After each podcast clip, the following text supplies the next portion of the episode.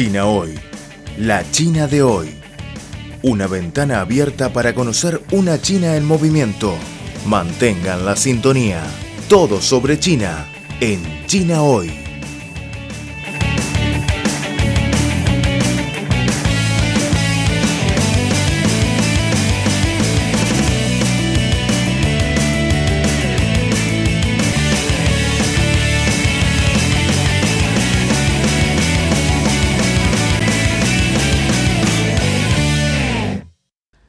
Hola queridos oyentes, bienvenidos a una nueva edición de China Hoy. Soy Teresa. La construcción de una sociedad modestamente acomodada en China se completará en el año 2020 y ganar la batalla contra la pobreza se hará con duros esfuerzos para completar este objetivo. Aunque la pandemia conlleva nuevos desafíos, la batalla de China contra la pobreza ha logrado un progreso positivo con los esfuerzos comunes. Sobre el tema, últimamente entrevistamos a Virgilio Arias Ramírez, profesor de Economía del Instituto Politécnico Nacional de México. Según el profesor Ramírez, China es capaz de lograr el objetivo de la eliminación de la pobreza este año como está previsto, a pesar del adverso impacto de la epidemia de COVID-19.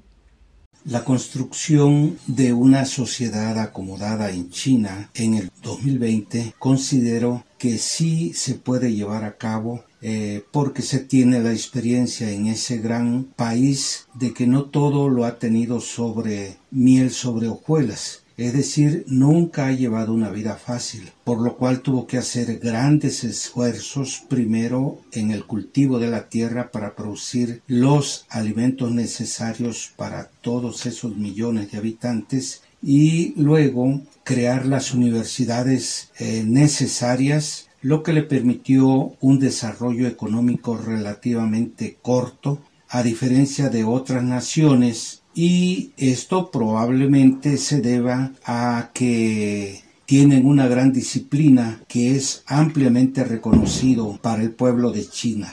Con la potencialidad educativa, técnica y cultural que les favorece, su producción de bienes de exportación han logrado ser la segunda economía mundial actualmente. Y todo ello en pocos años. No me cabe la menor duda que seguirá adelante, logrando avances no alcanzados por otras naciones y con un claro sentido humanitario que ha compartido.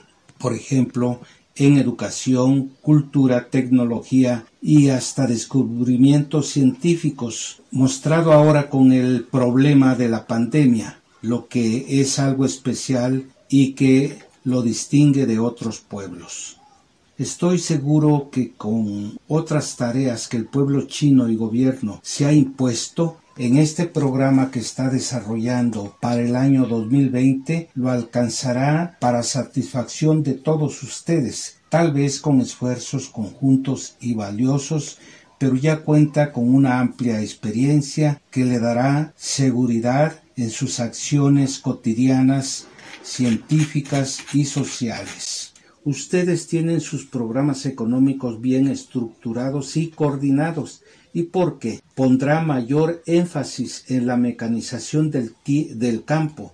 Tiene un sistema industrial de los primeros del mundo, lo que garantiza también logros eficientes y seguros. Ejemplo, atenderá a los adultos mayores con atención médica, cultura y seguridad. Esto debe ser consecuencia de que en las universidades chinas se registra un incremento notable de los docentes con grado de doctor. Su mercado es muy grande y ya está atendiendo el consumo en línea con un mejoramiento en el entorno empresarial. Se aprecia con la construcción en Wuhan del mayor túnel urbano entre dos lagos, el lanzamiento del cohete Gran Marcha 5, primera misión a Marte, llegarán mayores inversiones extranjeras y una mayor, apertura traerá un mejoramiento de la cooperación internacional, incluso para atender de mejor manera el COVID-19. Por todo esto nos lleva a considerar que la República China seguirá actuando con su humana y reconocida diplomacia. Además de tener pueblos milenarios y ser países en vías de desarrollo, China y México comparten retos similares a los que hacen frente, como el envejecimiento de su población, la pobreza extrema, así como una gran desigualdad entre ricos y pobres. Según las cifras oficiales, en México viven más de 50 millones de personas bajo el umbral de la pobreza, un 41,9% de la población. Como resultado de esta pandemia, el Consejo Nacional de Evaluación de la Política de Desarrollo Social estimó que hasta 10 millones más de mexicanos podrían verse en la pobreza.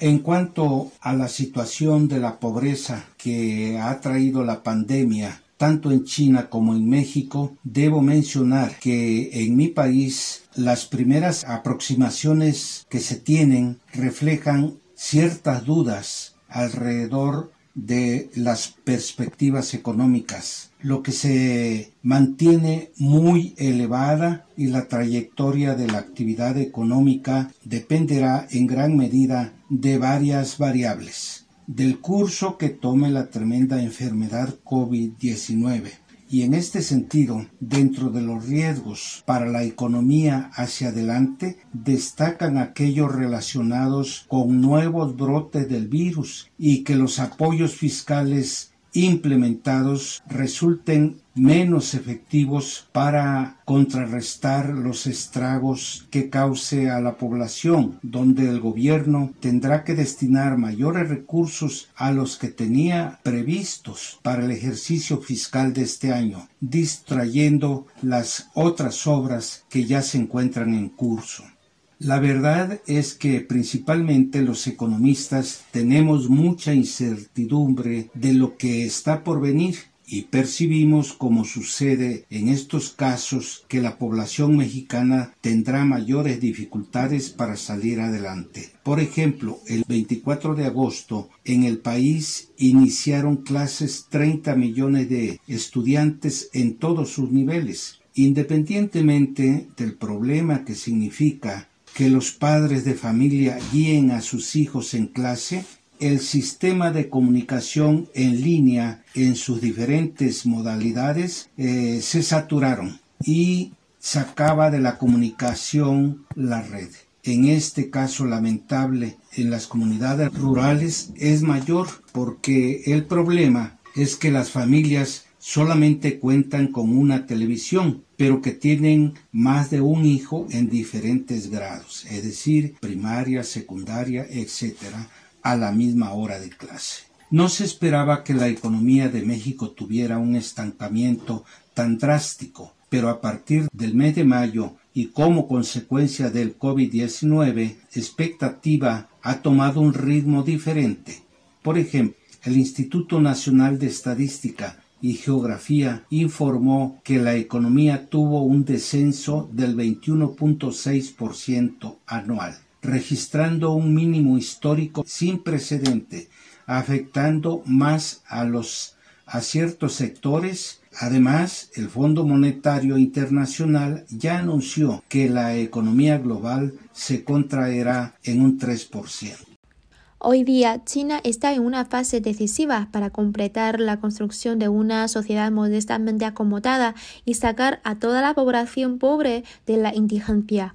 En este proceso, China siempre está dispuesta a trabajar con el resto del mundo, incluyendo México, para aprender de los demás y afrontar conjuntamente los desafíos presentados por la pobreza, a fin de lograr un desarrollo común.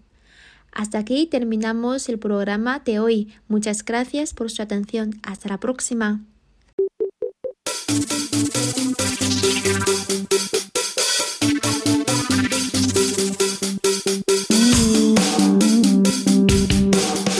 Economía, sociedad, deporte, gastronomía y turismo.